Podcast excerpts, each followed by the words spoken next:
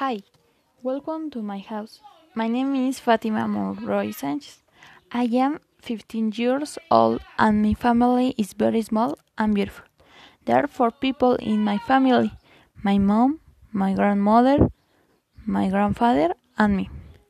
This is my mom, Ma Guadalupe, who is 42 years.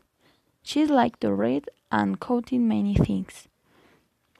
This is my grandfather, Alfredo, who is 72 years old.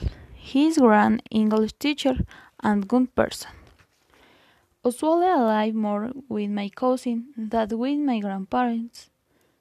When it is a family meal on my grandmother's side, we arrange to eat at my grandmother's brother's house, where my parents used live my grandmother